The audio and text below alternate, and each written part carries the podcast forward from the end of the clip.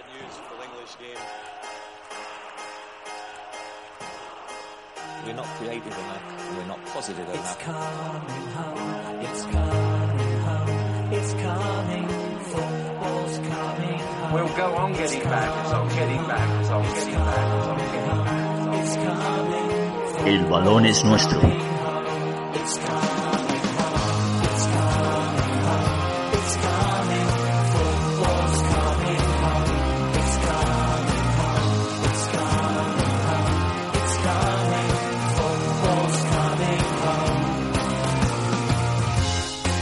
Internet, bienvenidos al programa número 17 ya de, del Valor es Nuestro, Even Podcast. David os saluda desde, desde Barcelona. Eh, estoy aquí en, en- mi casa nueva, niñito de amor. Me he, mudado, me he mudado, mucho trabajo la mudanza, pero bueno, muy, muy interesante. Ya os iré contando, ya os iré contando. Antes de, de seguir eh, explicándoos mi mudanza, vamos a pasar, como siempre, eh, al otro del Atlántico, que está John Arevalillo. ¿Cómo estás, John? Opa David, eh, y fieles oyentes, saludos desde el Caribe, nuevamente aquí, eh, Urte Berrión, feliz año nuevo a todos, estamos inaugurando eh, año 2019 que afrontamos con muchísima ilusión y todo, todo bastante bien, acabo de terminar eh, o casi semi terminar el trabajo porque luego tengo que retomar un par de temas, pero, pero nada, 5 y 22 de la tarde, día martes 15 de enero, así que encantado nuevamente de estar con vosotros. Bueno, encantado de tenerte y eso es Urte Berrión. Aunque esto suena muy, muy radiofónico, nosotros somos un, un podcast de, mala muerte. Tampoco hace falta que nos felicitemos el año porque eh, ya lo hicimos eh, por, yo que sé, por WhatsApp, por cualquier medio. Pero bueno, vamos a ser puros, vamos a, a ceñirnos al, al- medio. Y, feliz año, feliz año oyentes, por supuesto. Y, feliz año a Javi Baskeman. Javi, ¿cómo estás? ¿Desde dónde, ¿Desde dónde nos hablas hoy?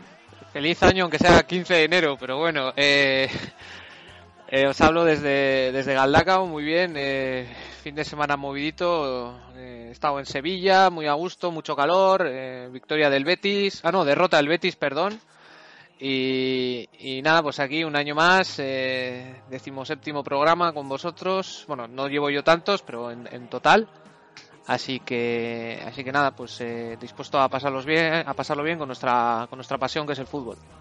Y, de- y derrota en Sevilla, Javi. También, también. Atleti, 2- 2-0. Pero- El Atleti ganó 2-0. Anécdota rápida, al volver del avión me los crucé a todos, que tú sabes cuando viene un avión de Bilbao, pues eh, descarga y luego entra gente nuevo, ¿sabes? Pues eh, yo los vi salir a todos y ahí con...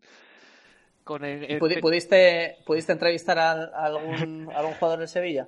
No, no, no, no, no vi jugadores de Sevilla, vi aficionados, vi aficionados volver. Ah, aficionados. No, el, el Sevilla no viaja en Vueling.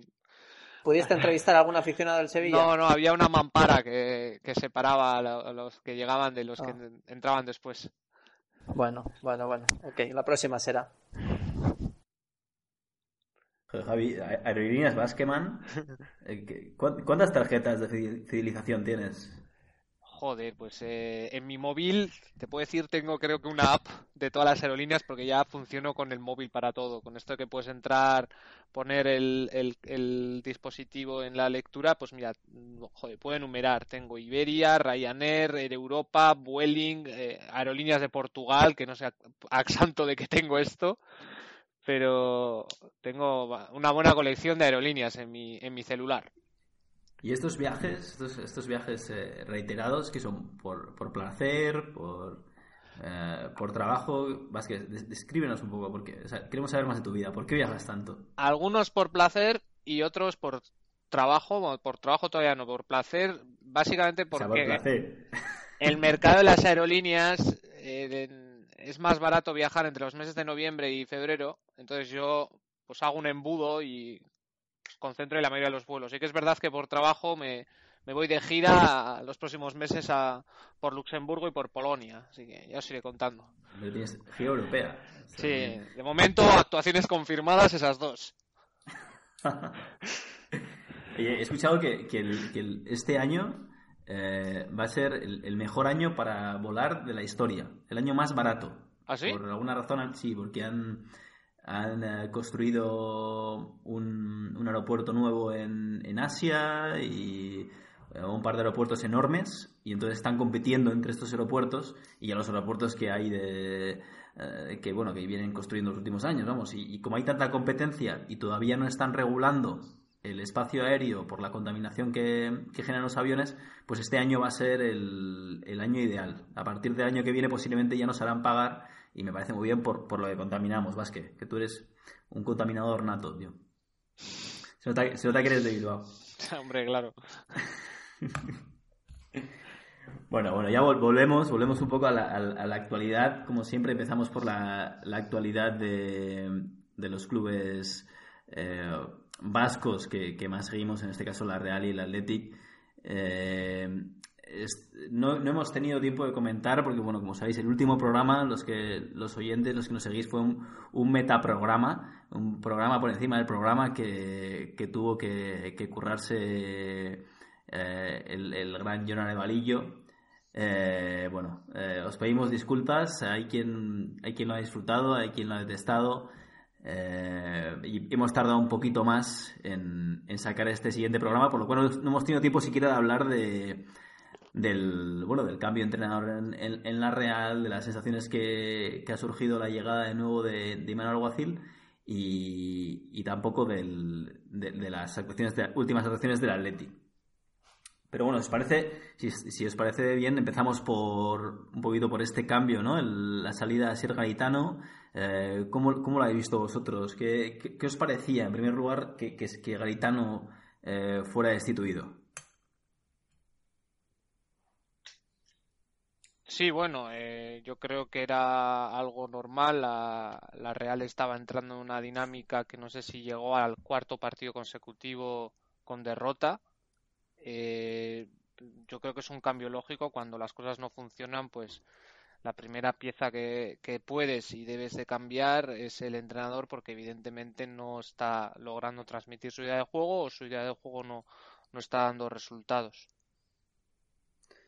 Sí. John, ¿cómo lo has visto? No sé si, si, has tenido, si has palpado un poquito lo que se comenta aquí en Donosti. Eh, se entiende que se, se, le ha hecho la cama al entrenador y luego yo lo matizaré. Eh, no, me, no, me, gusta nada cuando se, se, habla de hacer la cama, pero es lo, es lo que se comenta aquí. Se ha hecho la cama al entrenador.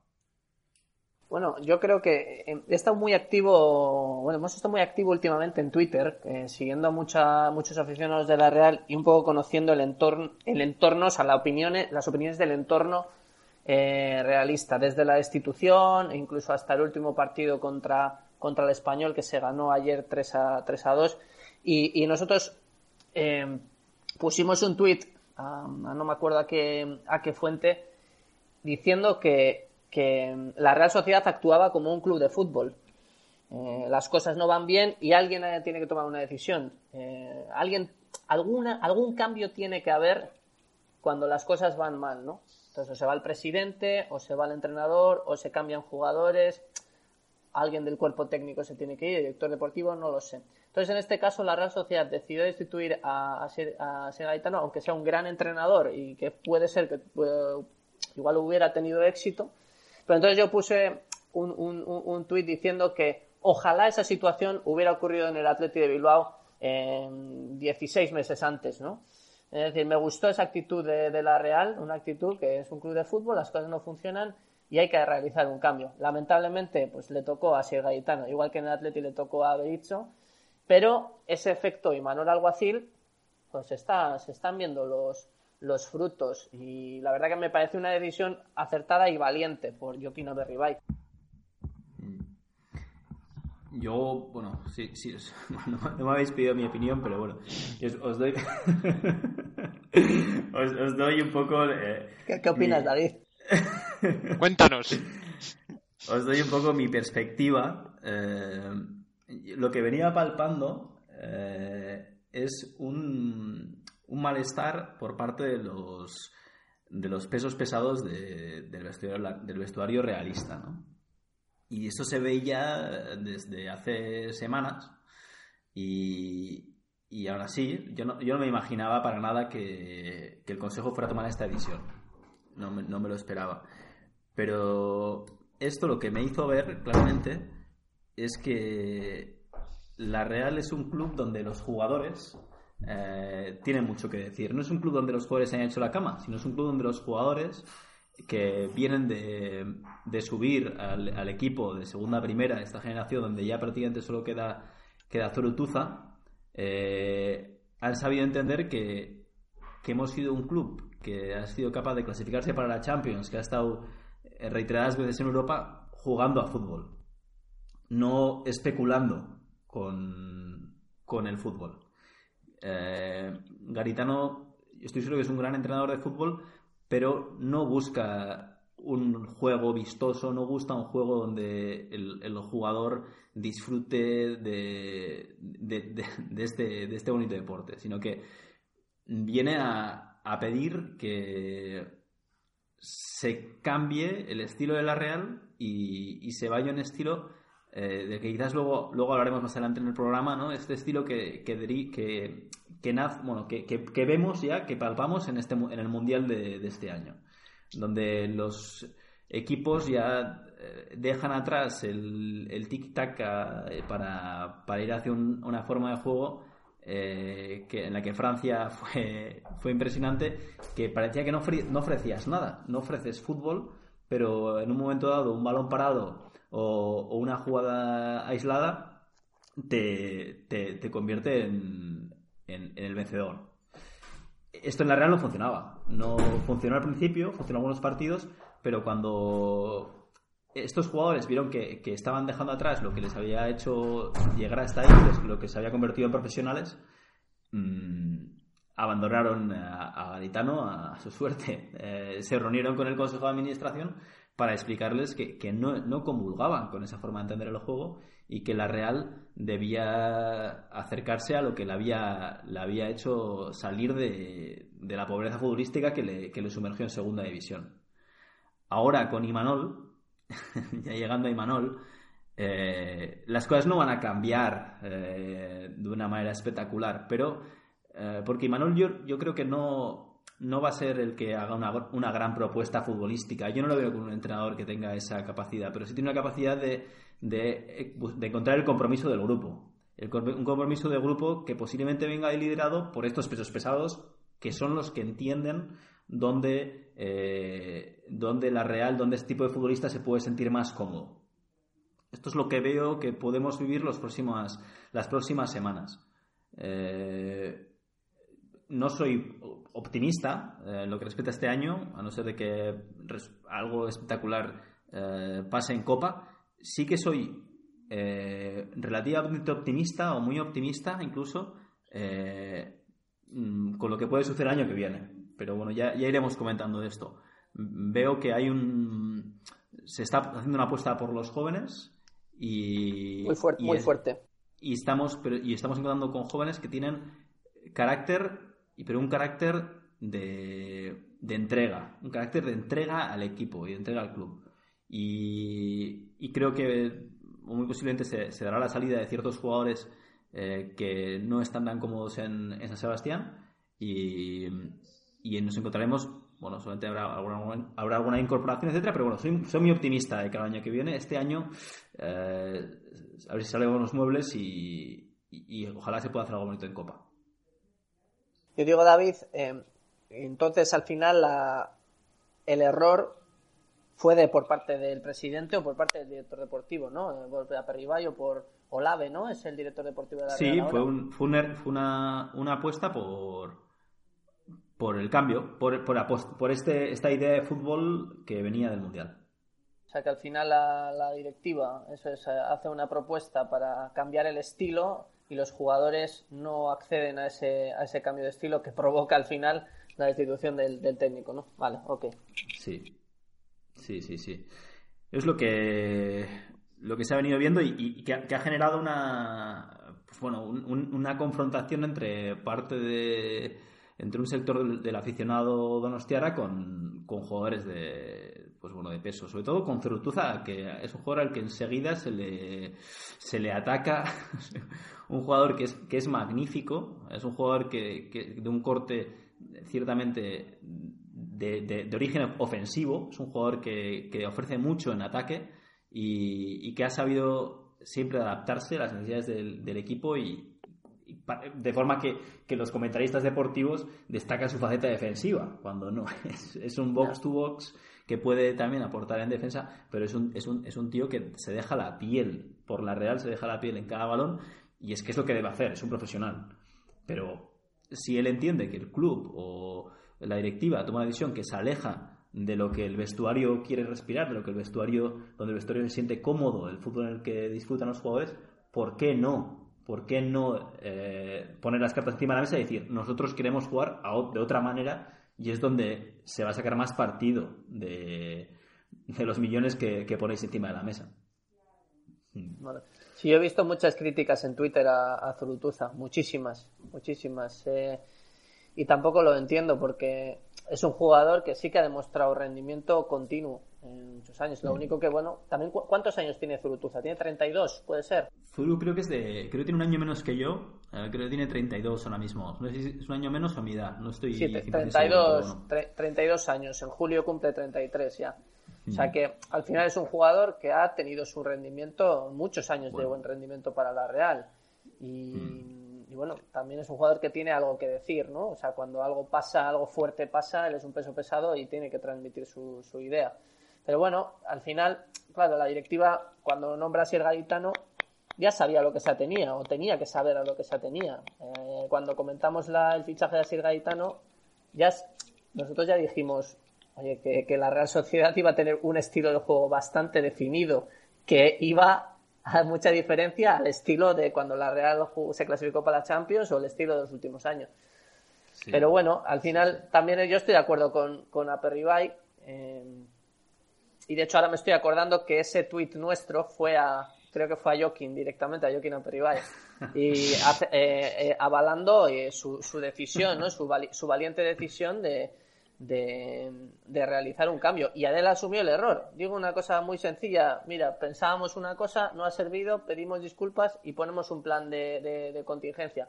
Ya está. Es lo que hay que hacer en el Es, fútbol. es algo perfectamente plausible que tú puedes espe- no especular, sino pensar, oye, creo que esta es el- la persona idónea para el puesto y que puede eh, dar un toque diferente a la Real y que no pase. Pasó en el Atlético con Berizzo y ha pasado con cantidad de entrenadores que ya lo hemos dicho aquí, no, no significa que, que sea un mal entrenador, sino que puede que no, no encaje con, con la idea futbolística o el estilo futbolístico que tiene o por cualquier razón que sea. Y, bueno, me alegra saber que, que Apirribay necesitaba el ok del balón es nuestro para tomar la decisión. Sí, bueno, ahora, ahora, ahora toca disfrutar, ¿no? Lo que comen- comentaba, es una, etapa en la que eh, se está apostando mucho por la, gente joven y, porque, no hay, porque no hay nada que perder, es mi sensación. Eh, creo que, que ahora mismo Imanol Alguacil, si, si algo tiene, es eh, prácticamente un cheque en blanco, eh, la posibilidad de hacer lo que quiera, porque no, no, hay, no hay un plan B y, y con él saben que, que va a es, lo que hay es una apuesta por, por la cantera. Y además tenemos un director deportivo que no es un fichador. Roberto Lavero es un fichador. Así que la dinámica va a ser esta, va a ser un club- la de un club de cantera y, y con, con el carácter de Imanol esperemos que un club bre- bregador. Y ya si, si esto se combina con, con las capacidades futbolísticas que han demostrado pues gen- gente como Zurutuza o, o que al final son que es, es- la, la, maquinaria ¿no? de, de este equipo, eh, pues bueno, tenemos un, un final de año, esto es, o un final de año, una, una próxima temporada. No sé si, si esta temporada también lo, lo disfrutaremos a ese nivel, pero soy muy optimista. O sea, soy muy optimista, o vamos a por el título. Bueno, bueno, bueno. No, no, pues eh, perfecto. Yo, yo tengo dos apuntes. Uno, que estamos haciendo un análisis de la Real y, y también siguiendo un poco todas las, eh, todos los mensajes de aficionados de la Real en Twitter, mensajes pesimistas y mensajes de críticas y tal. Y al final, la Real Sociedad está a tres puntos de la Europa League, a tres puntos del sexto puesto. Es decir, la situación no está para nada mal. Con un poquito de mejora queda una segunda vuelta completa, teniendo las ideas claras, una determinación y un poquito de paciencia con los, con los nuevos chavales. Yo creo que, que la Real Sociedad puede hacer una gran segunda vuelta. Y tengo otro tema, David. Ayer debutó un chaval joven, un lateral izquierdo, me parece que se llama Allen. Bueno, ayer era el segundo partido que juega ayer. Allen Muñoz. Eh, sí, es un chaval que, por lo que leo, por lo que cuentan, ha sido un, chaval que ha trabajado muchísimo para llegar al primer equipo. Eh, no le han regalado nada y, no es un, jugador de, de gran calidad técnica, pero es un jugador creo que, que, que subimos a otro a otro Lustondo, es mi sensación. Con lo que vi, con lo que le pude ver ayer, porque sinceramente poquito más le había visto, eh, fue capaz de arengar al público, a la grada de Hitor Zabaletas, con todo el desparpajo y, y- y, bueno, subía la banda pues bueno, con, como si no hubiera mañana. Un tío muy trabajador que seguro que, que aporta cosas bonitas a la Real. Bueno, y además de la noticia de ayer tenemos el debut, eso sí, el debut de, de Roberto López, eh, un chaval de Zaragoza, no sé qué momento lo, lo robamos, pero, pero bueno, un chaval que, que, que apuntaba maneras, eh, lleva un par de años ya sonando mucho en, en la cantera de la Real y, y estaba tardando en debutar, porque si, si recordáis, ya hubo un, un debut muy sonado que fue el debut de Ander Barrenechea, ¿Con que debutó con qué ha eh, con 15 años y 255 días. Un poquito menos que Muniain. Le lleva a ser el, eh, el debutante número 16 en la historia de la liga, el número 16 más, el decimosexto más joven en la historia de la liga. Así que sí, eh, era de debuts y, sorprende que se, que se adelantara a, a Roberto López, que era el que venía apuntando maneras ya hace un, hace un par de años. Así que bueno, sí, esto es lo que toca ahora. Cantera, cantera y más cantera. Con Roberto Lave es lo habitual. Veremos, veremos si tenemos la suerte que sucedió la última vez que Roberto Lave fue director deportivo y llevó a la Real a la, Champions. Veremos si se repite. Yo todavía me acuerdo cuando Roberto Lave, cuando estaba Javi Clemente entrenando a la Real, eh, Javi Clemente decía que necesitaba un portero. Y entonces que, claro, fichó a... Clemente le dijo a, a Olave, necesito un portero, y necesito un portero in- internacional. Y fichó a Matías Asper, eh, que, que no, luego no dio, si no me equivoco, no dio un buen rendimiento en la, en la Real, ¿no? Eh, no, no, no, no, no, no me acuerdo mucho de él, o de por lo menos de cosas buenas que hizo Asper en la Real. Asper, uff. Sí, uno era sueco, portero sueco. No, no, Asper, desastre total, pero bueno. eh, es, es- es lo que lo que pasa muchas veces en estos clubes como la Real. Yo, yo, el otro día había. De hecho, había, me encontré a Juanmi por la calle, en Donosti, eh, bajando al perro, eh, ahí en, al lado de, mm, del Teatro Víctor Eugenia. Y. Ostras, y ¿sabes lo que tuve la sensación? De que, de que Juanmi no va a estar mucho más en la Real. Es lo que me pareció. Porque le vi con una cara de mala hostia, una cara de amargado, pasando al perro en Donosti, que este, este, este, este malagueño no está disfrutando aquí. O sea, no le vi feliz. Entonces digo, bueno, pues es que traes a un tal Asper aquí a San Sebastián, aunque haya apuntado ciertas maneras, es que si no está a gusto en la ciudad, si no se encuentra, no encuentra otro sitio, pues bueno, si no era excesivamente bueno, pues mira, ya si no está bien emocionalmente, olvídate. Eh, no es fácil adaptarse a una ciudad, aunque sea tan bonita como San Sebastián, no es fácil. No es fácil. Entonces, eh, siempre jugar con cantera y trabajar en esa línea eh, es, una, es una apuesta reciente segura en, en, una tierra como, como la nuestra. Así que bueno, a ver si. Yo, el Athletic tiene, tiene que aprender, pero tiene mucho también, mucho capital humano, mucho eh, y mucha capacidad de, de, que, de tener también una, una camada importante ahora. No sé. eh, ¿Cómo estáis viendo vosotros los últimos partidos de, de- de los Leones? Pues yo para empezar daría un poco una- un análisis en líneas generales muy parecido al que has dado tú con, con Imanol, que todavía nadie le ha llamado Imaflor, así que vamos a llamarle Imaflor. que lo he visto en Twitter y me ha mucha gracia. Y, en, en parte, en líneas generales, es eso. eh, es, es un poco el mismo contexto. Se apuesta por alguien de la casa, por, por, por Gaiska, ya le iba a llamar así. Y, y de momento pues está dando muy buenos resultados y es lo que tú dices, eh, David, es no hay un plan B, o sea, si, si falla Garitano no hay otra cosa y realmente pues esta persona pues tiene un cheque en blanco para hacer del Athletic pues pues algo mucho más customizado a sus a sus propias preferencias. De momento está funcionando muy bien y, y bueno pues eh, prueba de ello es el, el, partido contra el Sevilla que se ya lo dijimos aquí es un entrenador con carácter que ha, que ha logrado transmitir ese carácter a su esquema de juego y a su plantel y vemos que ahora el Athletic es un equipo, lo escribí en, en la bueno, en el comentario que hice del partido, el Athletic es un equipo que, que, que a falta de, de, gran calidad comparado con equipos pues, superiores como podía ser el Sevilla, tira de carácter y es un equipo que, que empieza a creer y todo eso. Y es algo que con, ni con Berizzo ni con Garitano y a veces con Valverde pues no se conseguía y este hombre lo está consiguiendo. Así que vete a saber si hay Garitano para rato o, o no sé. A nada que se haga algo un poco mejor que esta, que esta primera vuelta, el, club ya puede estar pensando en, en puestos europeos también.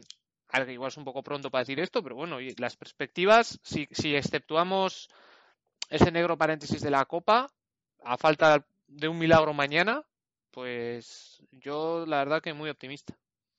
Bueno, yo, yo voy a bajar un poquito la temperatura eh, con los comentarios de Javi, que todavía estamos muy calientes del partido contra el Sevilla. Estamos emocionados porque fue un partido para disfrutar, de verdad, fue un, eh, un escándalo de, de felicidad eh, máxima desde hace mucho, mucho, mucho tiempo.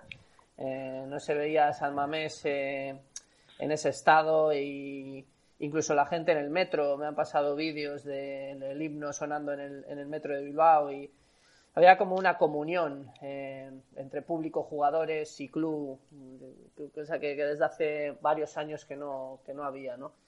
Lo más importante es que eh, se están haciendo cambios, ¿no? Tuvimos el tema de las elecciones a finales de diciembre, eso lo que, lo que conlleva es a, que llega nueva gente, eh, llegan nuevas opiniones, eh, llegan nuevos jugadores porque hayan contratado a, a Gómez, por lo tanto algo se mueve y también quizá un aviso a, los jugadores que, se viene un nuevo rumbo, se viene una nueva gente, unos nuevos administradores del club y que hay que ponerse las pilitas. Entonces, bueno, pues eh, la situación es mala, sigue siendo mala. El análisis global del Atleti la primera vuelta es muy, muy, muy, muy pobre. Eh, hay que estar tranquilos. El otro del partido contra el Sevilla es la línea a seguir, absolutamente, pero eh, todavía queda un margen de mejora muy, muy, muy importante. Por lo tanto, ahora viene un partido contra el Villarreal clave la próxima semana y hay que centrarse, hay que centrarse en ello. Por cierto, dato importante, este año Tebas, que no nos avisó al balón es nuestro, mal, mal por él nuevamente. Eh, un falangista. Hicieron, hicieron un cambio en el calendario y la, la, el calendario de la liga no es, eh, es, es asimétrico. Es decir, yo pensaba que el partido próximo era contra el Leganés, el primero de la segunda vuelta, y no, han cambiado completamente ese calendario. Por lo tanto, ahora es el Villarreal. Hay que fijarse en quién nos toca el, el siguiente partido, porque no es, no es el mismo de la Es- primera es- vuelta. Ha sido cul- culpa mía, John, porque me- me mandó un burofax Ay, mira. para informarme del calendario simétrico y no, no os lo trasladé. Pero y, y ya tenía constancia del calendario simétrico. Así que bueno, retiramos Sí, yo también. eh, los insultos a Teba. Yo no retiro lo de falangista. Bueno, bueno. Así que buenas noticias, ¿no? Para, para el Athletic también. Eh, quizás un momento para disfrutar, pero como Javi ya estaba mirando a Europa, pero es que creo que toda la liga, o sea, cualquier equipo de la liga, incluso el Rayo, está mirando a puestos europeos. Y joder, es que, es que, bueno, encarrilo tres partidos seguidos ganados y ya estoy, ya estoy para disputar eh, la, la Europa League el año que viene. Así que no es real, eso no es real, no va a pasar. Ahora la Real ha ganado dos partidos seguidos. Eh, el español lleva seis partidos seguidos perdidos, o bueno, ahora eh, había- ganó uno, vuelve a perder, pero es que es posible que, que, que, bueno, que encarrile otros cinco partidos y que la Real pierda cuatro, porque esta liga es así. Entonces, Evidentemente, no, no se tiene una bola de cristal, pero ahora, ahora llegan los meses más críticos de la competición. Imagínate que todos, hay una carga de partidos de, de enero a abril, sobre todo para clubes que están presentes en más competiciones, que vete a saber cómo acaba. Mira Villarreal cómo está, que lleva penúltimo. No sé, Villarreal está clasificado para la siguiente ronda de la Europa League, ¿no? Yo creo que sí. Sí. Y para. Copa del Rey, el Betis igual, el, el no puede ser nombrado Fútbol Club igual. Ya hay equipos que el Valladolid empezó muy buen, muy bien y ya está bajando. El Español empezó muy bien y ya está bajando. El Alavés, pues ante este revés que le han quitado una de las piezas clave de momento, vamos a ver cómo va. Yo creo que los meses de enero a marzo suelen ser bastante críticos y es donde tienes que dar esa, como ya, como dicen los anglosajones, de the extra mile, ¿sabes? Tienes que dar un poco más y yo creo que en este sentido tanto la Real como el Athletic que no tienen esa carga de partidos o comparado con otros clubes sí que sí que pueden dosificar más sobre todo con, con nuevas llegadas o con nuevas perlas que vayan surgiendo en categorías inferiores sí hay ese fondo armario y sí hay esos recursos para afrontar el reto.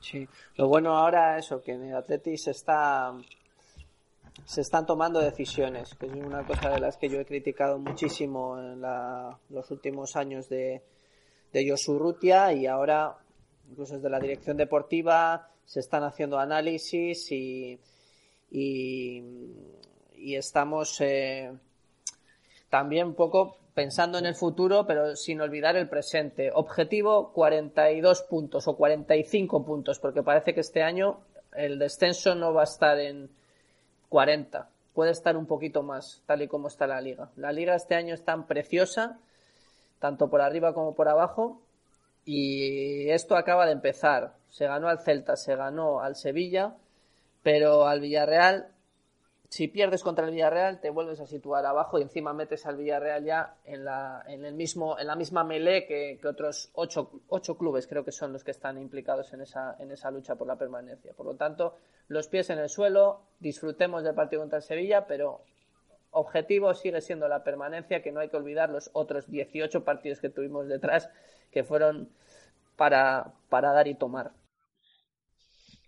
Sí, sí, liga preciosa, liga preciosa. No sé si es una liga que, que puede venir ah, poniendo o, desencadenada de alguna manera por, por el mundial que vivimos este año. Y, y aquí ah, quiero aprovechar para, para inaugurar una nueva sección en la que, en la que trataremos eh, este, este cambio de juego, ¿no? ¿Cómo, cómo está viviéndose eh, un cambio en el, en el, en el, en el modo de, de entender el fútbol y ya antes hablábamos de la Real, ¿no? Cómo trataron de, con Garitano mm, dejar atrás ese juego de toque para ir hacia un juego más especulativo, un juego más no sé cómo llamarlo, un juego que ¿qué, qué tipo de juego es, John? ¿Cómo, ¿Cómo definiría este juego que estamos viviendo ahora, este juego que surge de, de este mundial? Bueno, pues un poco más el, el juego físico, el, un poco más eh, estructurado, tácticamente muy, muy, muy sólidos. Eh, se está imponiendo un poco ese fútbol filigrana que hablábamos antes, ese fútbol creativo. Y el triunfo de Francia en el último mundial demostró un poco ese cambio de, de tendencia, ¿no? De ese efecto Guardiola en los últimos años. Por supuesto, Guardiola no inventó el, el, el tiki-taka ni, ni, ni, el fútbol combinativo, pero eh, últimamente, pues ese fútbol tiki-taka se ha quedado de lado y se quizá ahora se ha tenido falta de eficacia en los equipos que lo practican versus la, los equipos que están utilizando un juego un poco más directo, ¿no? Por ejemplo, ¿Tú crees que, por ejemplo, el fracaso de Berizzo puede ir por ahí? No, porque al final el problema del Athletic era un problema, un problema estructural, un problema, digamos, social, un problema futbolístico, un problema deportivo, un problema eh, global en el club. Y lo que le tocó a Berizzo fue que, aunque Berizzo hubiera tenido una varita mágica, la cosa no funcionaba.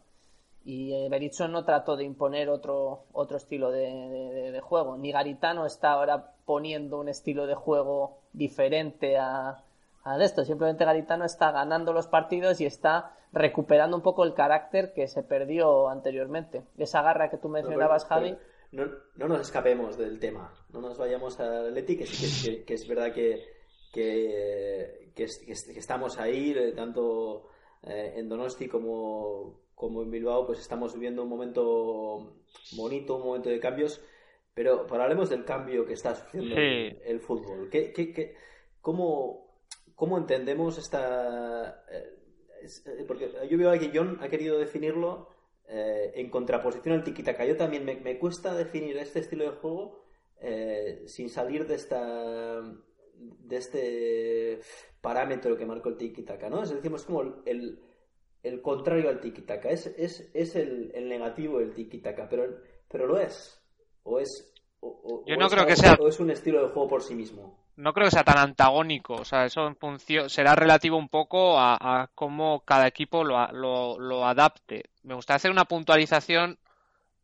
El, pionero en el nuevo esquema que empieza a dominar el 3-5-2 con, con carrileros fue Arsene Wenger, que lo empecé a utilizar en la Premier ya una temporada previa al Mundial. Pero bueno, este es mi pequeño paréntesis.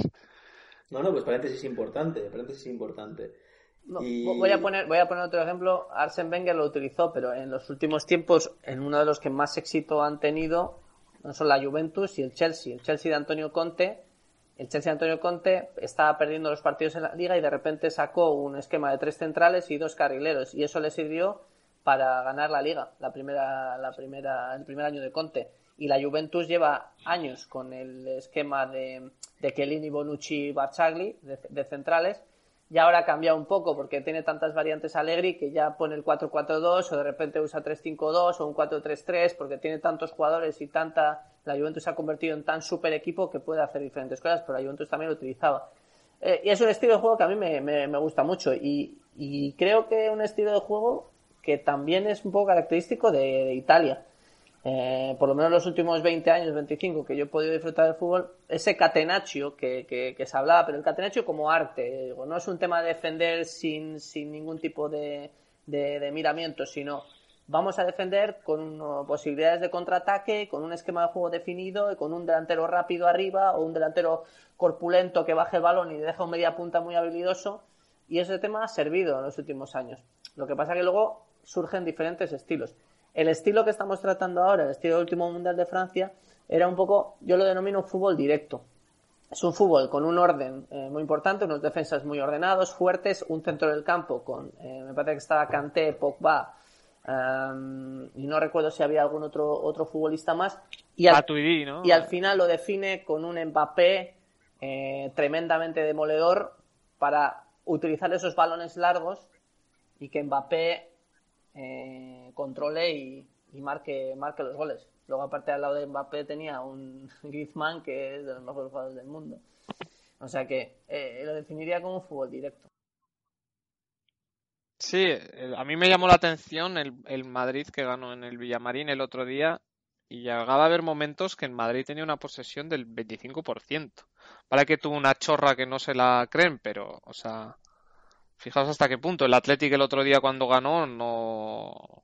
Había veces que ya tenía el 40% de la posesión y ya ves dos jugadas de Williams, mm, la segunda sobre todo muy vertical, muy de pase en profundidad, correr, físico y todo eso y, y gol. O sea, al final es lo que ahora es tendencia, es moda y es lo que ahora está marcando la diferencia. ¿Es moda o es el o es la arma del zapato del tiki-taka? O sea, es decir, si tú tienes un equipo que toca, pero no es el Barça, porque hablemos del Barça, el Barça sigue sigue jugando el tiki-taka, o sea, el Barça o el Barça también ha cambiado, el Barça es otro Barça. Eh, también va a ser un punto a tocar interesante, pero el Barça está, está ganando la Liga Española, ¿eh? Y tenemos un Real Madrid que ha perdido el norte completamente, en fin. Y lo que tenemos luego, teníamos eh, pues Valladolides, españoles, etcétera, equipos que, que con pocos activos estaban consiguiendo hacer mucho eh, a través de este nuevo modelo de juego. Eh, ¿es, es, es este modelo de juego la horma del zapato del tiki-taka? O sea, yo con este, si juego con este modelo para ganar el tiki-taka, porque parece que la Liga Española tampoco está, está siendo capaz de, de defenestrar a- al Barcelona. O el Barcelona ya no está jugando al tiki-taka. No creo que esté jugando a los mismos niveles de años anteriores con los que jugaba con falso 9, que es la posición que más odio de toda la táctica del fútbol. Yo creo que la llegada de, un 9 puro como puede ser Luis Suárez ya cambió un poco las tornas, con, también con cuando estaba Neymar y ahora que han traído jugadores como, muy rápidos como puede ser eh, Dembélé. El Barça puede seguir teniendo un estilo de juego de posesión, pero no creo que se acerque ni a la mitad de lo que era con, Guardiola y con, con Villanova, incluso yo creo que Luis Enrique fue un poco cambio de tendencia en este sentido. Sí, aparte que el, yo creo que el Barcelona de ahora defensivamente es bastante más débil que el Barcelona de, Guardiola. El otro día estuve viendo el partido contra el Getafe y el Getafe le generó muchísimas, muchísimas ocasiones. Y el Barcelona lo que ha hecho ha sido cambiar un poco de, de jugadores. El esquema y la, la, intención de juego sigue siendo la, la, misma, pero al final entrenadores como Valverde y Luis Enrique introducen también sus, sus variantes. Y, y, la ventaja que tiene un poco eh, tanto Valverde como Luis Enrique, y es que hay que decirlo al final, que Leo Messi sigue jugando en el Barcelona y Leo Messi tapa muchas veces errores y, y, cosas. Estamos hablando de un jugador que está marcando 40 goles o 45 goles por temporada. Por lo tanto, al final, yo tengo ganas de ver al Barcelona cuando no esté Messi. A ver cómo, eh, cómo eh, eh, reacciona y si hace algún cambio en el juego, porque ahora todo depende de él. Sí, que puede ser la excepción que confirme la regla, ¿no? Este Barcelona con un Leo Messi que tapa el estilo de juego. Al final, eh, si, si, Messi tiene el balón, ya no tienes un estilo de juego, lo tienes a Messi. Entonces, bueno, claro, esto podría ser. tienes razón. Es, que es, es, una razón de peso. Es una razón de peso. Eh, estamos viviendo un cambio ¿no? en, en, el juego. Estamos, esto se está viendo muy reflejado en la Liga Española y, y lo estamos disfrutando. Y, y estábamos no solo disfrutándolo, sino también eh, viéndolo con pena, ¿no? Estábamos viendo con pena cómo se, se alejaba la posibilidad de, eh, de clasificarse para una Champions o de clasificarse, incluso de competir por un, por un campeonato. Eh, ahora ya tarde, sí. Es una liga muy, muy abierta, muy bonita, en, la que eh, tanto la Real como el Athletic, eh, pues bueno, no se han sabido adaptar. No se han sabido adaptar. Así que bueno, veremos. Real y Atleti, el, el derby por antonomasia del fútbol vasco. Y, y, Javi Basqueman, que nos traerá los, en otra sección que inauguramos hoy, los derbis del mundo. Javi, ¿qué, qué, qué derby nos, nos, vas a, nos vas a explicar hoy? Y a ver si, si te podemos si, si, te podemos ayudar, porque yo sé, te podré ayudar con Wikipedia, ¿eh? poco, poco más, Javi. Por cierto, Wikipedia cumple hoy 18 años que lo acabo de ver en su sección de efemérides. Eh, no lo he visto hoy. Soy muy fan de Wikipedia en el baño. Desde, eh... desde el balón es nuestro mandamos las felicitaciones a todo el equipo redactor de Wikipedia. Eh, es un, un, un, orgullo cumplir 18 años y ojalá, imaginaros el día que cumplamos nosotros 18 años en antena. Imaginaros, imaginaros. Un abrazo a Jimmy Wales y Larry Sanger. Bueno, pues, eh, es una nueva sección que ha sido creada ad hoc por bueno pues mensajes que hemos recibido de nuestra de nuestra audiencia y lo hemos lo hemos debatido aquí. Nos parece un tema muy interesante de tratar. Es, eh, la sección se llama futbolgrafía y es una especie de pues es la mezcla o la fusión entre fútbol y geografía. Entonces vamos a ir por diferentes regiones geográficas analizando qué rivalidades eh, más auténticas eh, existen en estos países, centrándonos desde luego en el punto de vista local, o sea, de ciudad o incluso de barrios, porque eh, todos sabemos el caso de Avellaneda, por ejemplo.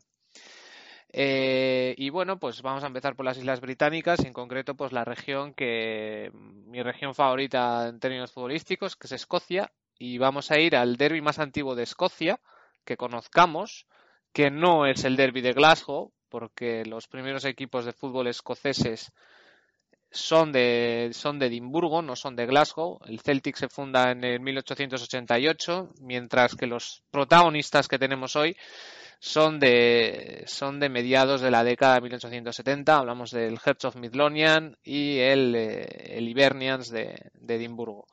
En principio, la rivalidad de estos dos clubes era en torno a comunidades religiosas. El Hibernian está formado por, por inmigrantes irlandeses que llegaron a Escocia y el, el of Milonian eran gente de Edimburgo de toda la vida, o sea, está un poco el eje protestantismo, catolicismo allí, que hoy en día no, no es, no, no está la misma rivalidad religiosa que, hace unos años. Entonces estaba aquí un poco analizando en la mayor de edad, o en la ya mayor de edad Wikipedia, y, y he viendo que el, primer derby se remonta al año 1895. No, el primer derby profesional en mil, sí, 1895, que es cuando empieza la Liga de Escocia. Y es alucinante ver cómo el primer derby de la historia de, de Escocia tuvo una asistencia de 17.500 espectadores en su momento. Eso en el siglo XIX, no sé, me, me imagino un estadio parecido a, no sé, un ambiente rollo Peaky Blinders y, y puede ser es bastante gente. 17.500, creo que en Anoeta hubo, hubo esa cantidad de contra el español, me parece. Me parece que sí. En homenaje al derby. En homenaje al derby de Milton. No, pero bueno, eh, es curioso que ya el fútbol moviese relativamente tanta gente, teniendo en cuenta que en esas épocas había mucha menos población. Eh, entonces, eh, pues eso, el primer derby eh, fue, se lo llevó el Hertz por 4-3 y bueno, pues eh, entre estos dos clubes se han enfrentado pues yo creo que 316 veces, como dice aquí Wikipedia. ¿Crees Y- o estás seguro? 316. Po- Pongo un fuente requerida igual, pero... y la mayoría de los triunfos se los ha llevado el Hertz, que también es el equipo que ostenta mayor, eh, mayor número de, de triunfos en sus, en sus vitrinas. ¿Sería el, el- ¿Es el Heart o es el Heart? O sea, es el Ah, corazón. Heart. Hearts of- es ha- Heart, es el corazón, ¿no? El corazón Hearts of Midlothian. Es muy bonito, el escudo, estoy viendo el escudo, es un corazón. Sí, Midlothian era como se, como se llamaba antes a Escocia. Bueno, Escocia ha tenido muchísimos nombres. Pero bueno, yo he tenido la suerte de estar en los dos campos, porque yo tengo una curiosa afición que es allá de la ciudad que visito, pues eh, voy a los clubes de fútbol locales. Están bastante separados el uno del otro. El Easter Road, que es el de Livernian, está más en el corazón de Edimburgo, es un estadio muy chulo de fútbol clásico total. El de los Hertz es bastante más modernillo y está un poco las afueras eh, y también un poco detalle está al lado del, del Estadio Nacional de- del Rugby de, de- de- Escocia.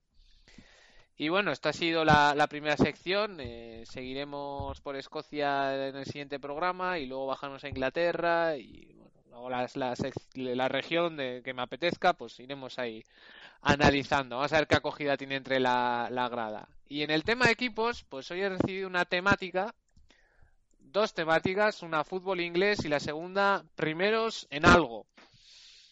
Y bueno, vamos a empezar por el club, el primer club de la historia del fútbol, que está en la ciudad de Sheffield, que es una ciudad que debe estar por el Yorkshire o así.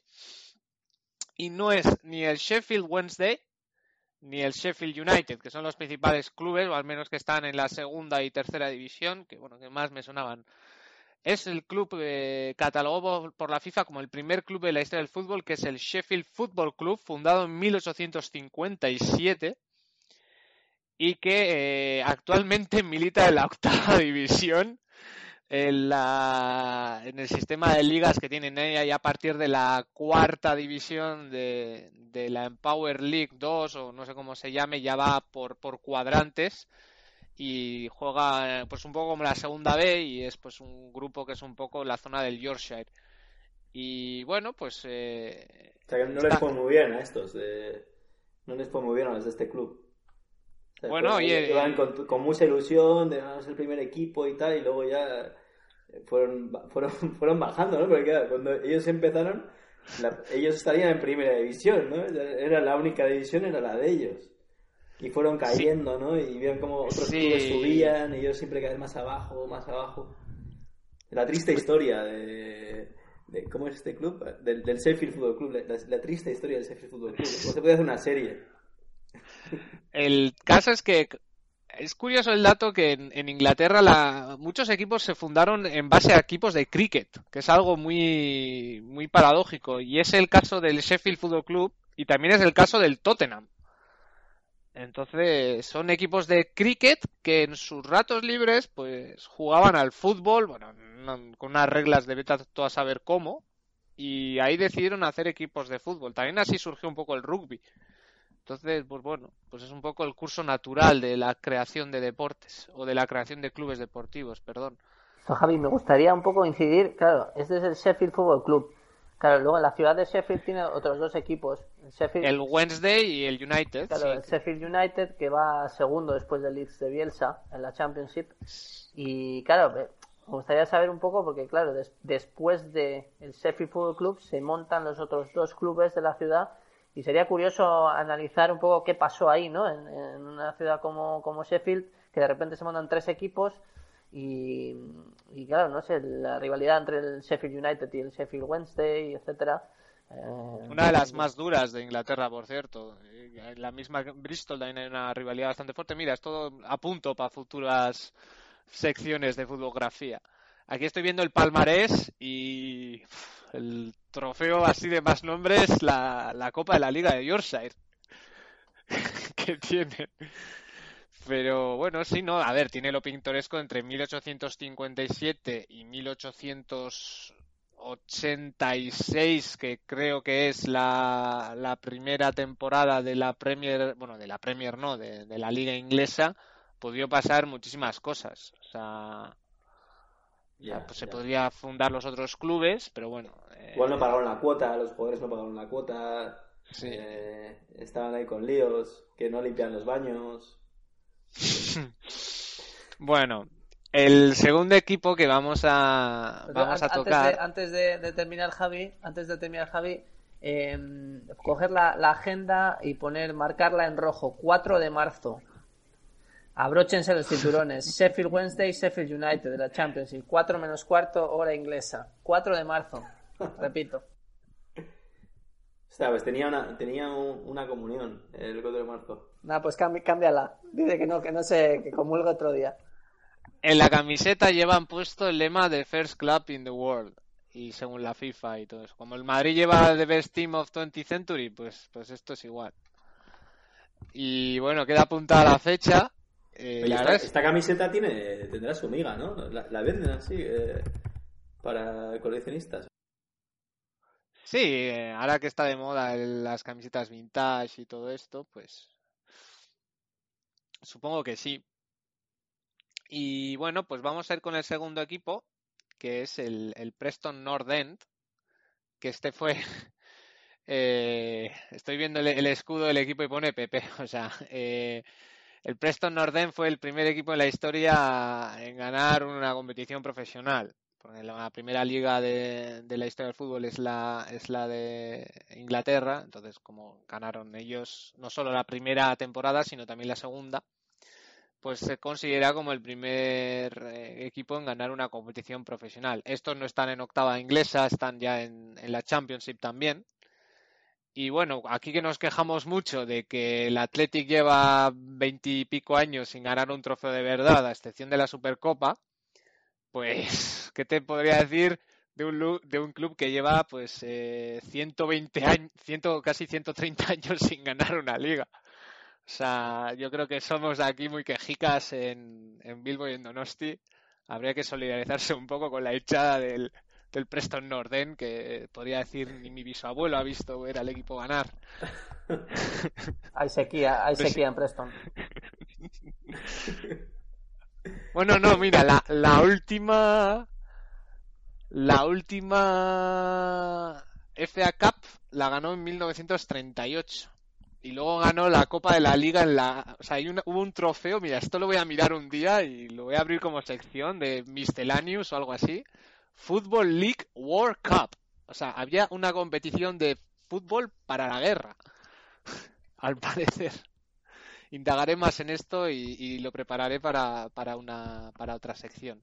Y mira, en este en este club han militado en el banquillo pues eh, un viejo conocido en Donosti, ha estado David Moyes, estuvo de 1998 al 2002. Oh, un grande, un inadaptado, un inadaptado, comprendido. Leyenda. Hombre, pues ha sido el equipo donde mejores registros a el mejor entrenador de, del Preston North End, al menos desde 1986, mejor ratio de victorias, 48,29. Así que a nuestro amigo David Moyes, escocés también, Un eh, saludo desde Ben Podcast. le invitamos, tiene las puertas abiertas de- del balón es nuestro. Así que eso, eh, el Preston North End, el, el primer campeón de- del mundo. Ujú. Pues eh, más que, que otros clubes, más que, el, más que el Sheffield Fútbol Club, ¿no? el Sheffield Fútbol Club ya No es campeón del Yorkshire, ya, que eso tiene su... se, han El quedado Yorkshire. para- se han quedado los de Sheffield para, para merchandising, o sea, se han quedado para nada, vender camisetas vintage y ese tipo de cosas. Pero bueno, oye, tienen el, tienen la, tienen la mm, distin- distinción de la FIFA como primer club de, de la historia del fútbol, que es, eh, no es poca cosa. Bueno. Oye, pues muy a gusto, ¿eh? Muy a gusto. Eh, ya son las 11 y 20 de la noche. Eh, ostras, yo, yo mañana tengo que ir a trabajar, no sé cómo lo tenéis vosotros, pero aquí mañana suena el despertador y, y tengo que ir ahí a, a dibujar mapas de sistemas, historias raras. Pues yo tengo, tengo clase de salsa ahora, a las ocho y media. Madre mía. Debuto hoy. estuve, estuve bailando vals el otro día. Tenemos aquí en, en, en casa, en- en- tenemos un espacio para hacer eh, house fit, que llamamos, que sería deporte en casa, eh, para hacer yoga y para, y para bailar. También lo lo utilizamos para... El otro día aprendimos a bailar vals con un vídeo de YouTube. O sea, qué bonito. Bailando vals. Oye, pues ya nos contarás. Yo, yo, yo estoy ahora con bailes caribeños. O sea, no, en vals no me meto porque si me, me meto con vals, luego se me olvidan los pasos de, de, del salsa Sí, y, sí. y tengo un lío después. Pero, pero ya un día vamos a tocar eh, un fuerte programa especial para, para nuestros oyentes de ritmos diferentes, etcétera. Esto puede estar, puede estar muy, muy, muy divertido. Así que- Grandes bailarines en el mundo del fútbol, como Keylor Navas, que debe ser un maestro de la bachata. Correcto. Pobre Keylor. Se, se ha quedado para bachatas, ¿eh? Nada, poco más. Bueno, chicos, pues vamos a, vamos a despedir a, a nuestra fiel audiencia. Eh, yo pe- pedir disculpas de nuevo. Espero que este programa se haya grabado. Eh, solo no, no lo sabremos hasta, hasta que colguemos. así Hasta que no llegue un WhatsApp de David diciendo... Pero espe- espero que se, que se haya grabado. Y, y nada, pues eh, despido ayer Re- República Dominicana, John. eh, un abrazo. Igualmente, igualmente. Muchas gracias. Seguimos muy activos en Twitter. Eso sí, a todos nuestros oyentes y que nos sigan. Estamos eh, compartiendo mucho nuestras, nuestras opiniones con, con muchísima gente y, y, la verdad que hay, hay meneo, hay meneo en, en Twitter. Así que seguidnos, arroba Podcast. Yo vi poca repercusión de, Porque esto se está encargando John, para ser paciente al, al 95%. Y yo hice un Twitter y nadie. que era con el hashtag Imaflor. Eh, y, nadie. nadie ha seguido con Imaflor. Yo pensaba que iba a ser eso trending topic. Pero bueno, no sé, no, no, no. Veo que no, no mucho el arte de las redes sociales. Bueno, Javi, eh, nada, ya entiendo que mañana irás a trabajar y vol- volverás Sí. al, al, a tra- al aeropuerto, ¿no? A, a lo tuyo. a- no, mañana me toca bases de datos relacionales. Así Vale, que, vale, vale. eh, así que eso. Eh, algún día os hablaré del Villosa en el club, en, en la sección de clubes, que era el equipo de la fábrica actual. spoiler, spoiler. Venga, chicos. nada, un abrazo. Venga, Agur. Un abrazo a todos. Abón. Agur.